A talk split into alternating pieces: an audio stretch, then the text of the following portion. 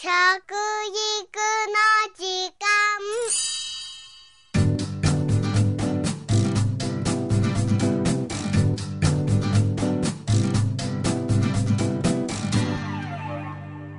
服部幸男です。食育の時間ポッドキャスト、えー平成22年西暦2010年を迎えましたよ。平成18年から5カ年計画でスタートした食育推進基本計画もいよいよ最終ラウンドとなりました。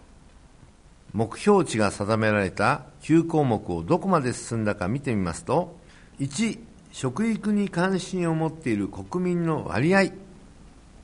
えー2010年での目標が90%以上。昨年5月の時点で72.2%でしたからあと、うん、18ぐらいいけるかなというね。まあ今ね実は83ぐらいまでいってんじゃないかっていう話もあるんでちょっと期待はしてるんですけども90までいくかどうかはちょっと分かりません。2番目朝食の欠食率。2010年までに子どもの場合はですねこれをゼロにする目標なんですけども現在1.6%ですよ。そして20代30代の男性の、えー欠食率の目標はですね15%以下ということなんですが、実際は今20代が28.6%、30代が30.3%という数字ですから、ちょっとこれはですね、えー20代、30代が実は、えー下がらずに上がり続けているというね、問題を抱えているんですね。まあ、小学生は減ってきたんですね。ですから、まあ、小さいうちにそういうことを覚えてくれれば、きっとこの方々が20代、30代になる頃は低くなるのかもしれませんね。はい、3番目。学校給食の地場産物の割合、現在23.2%で、あと1年ちょっとで30%にしようというのが目標ですけどもね、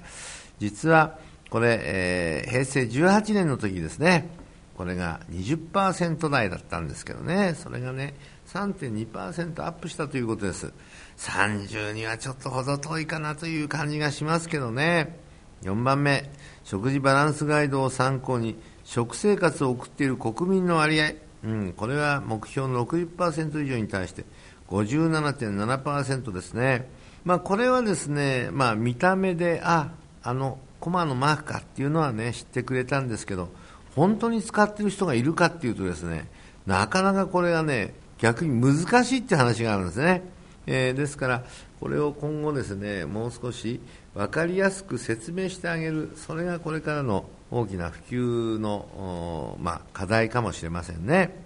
続いて5番目、メタボリックシンドロームの認知度についてなんですが、これは言葉のインパクトもありましてね、目標の80%を達成しました。89.3%。でも言葉だけ知っていてもダメなんですよね。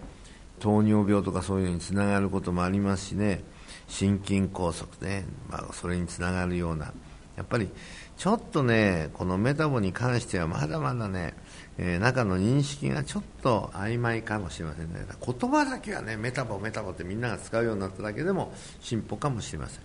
6番目、食育推進に関わるボランティアの数。これはちょっと増えたんですね。食育推進基本計画でできた時はおよそ28万人と推定されておりましたが、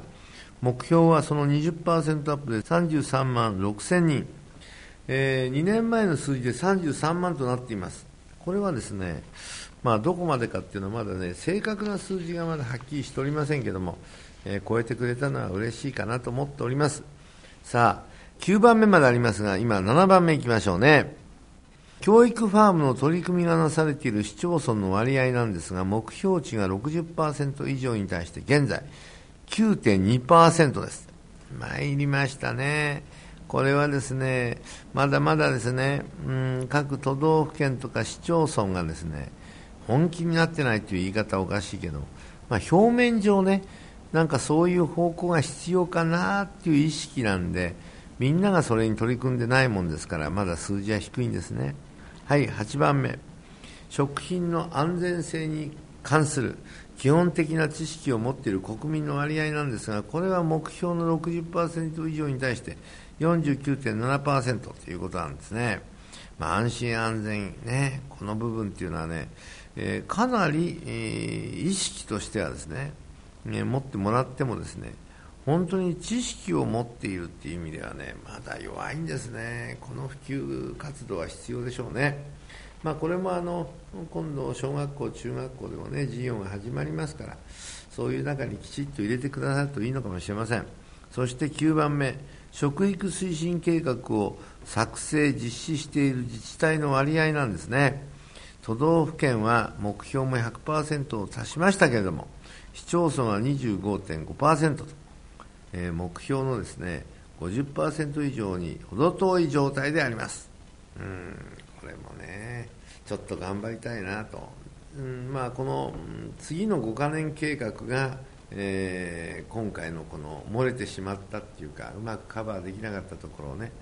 ただ事業仕分けでですね金額が一部抑えられているところでこれがうまくいくかどうかっていうのもあるんですね、えー、原口大臣に先日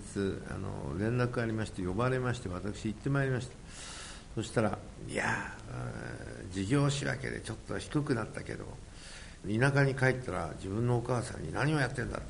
ね、ああいう大事なものを、ね、削るなんかとんでもないって実は怒られてしまいました。はっはっはっはって、えー、実は 大臣が言っておられまして少し戻そうということで今動いたそうですので、まあ、今回正式な数字がですね今後財務省を通じて回ってきますので、えー、その時にどうなるかをちょっと見てみたいなというふうに思っております。はい。そんなことでですね今年の食育推進大会は6月の12、13佐賀県で行われますね。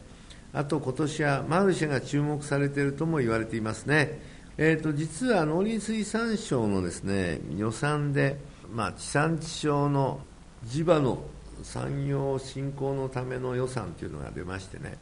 市場マルシェですね。これを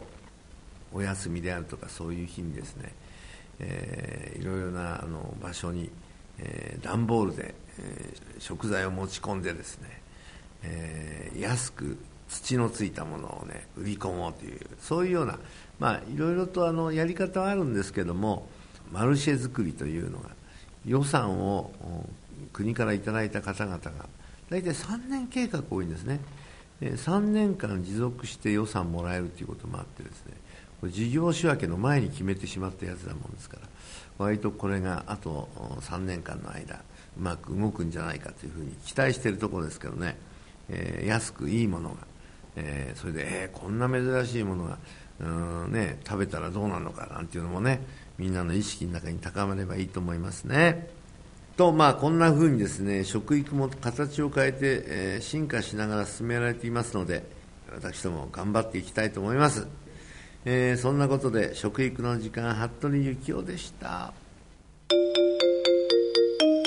あーしー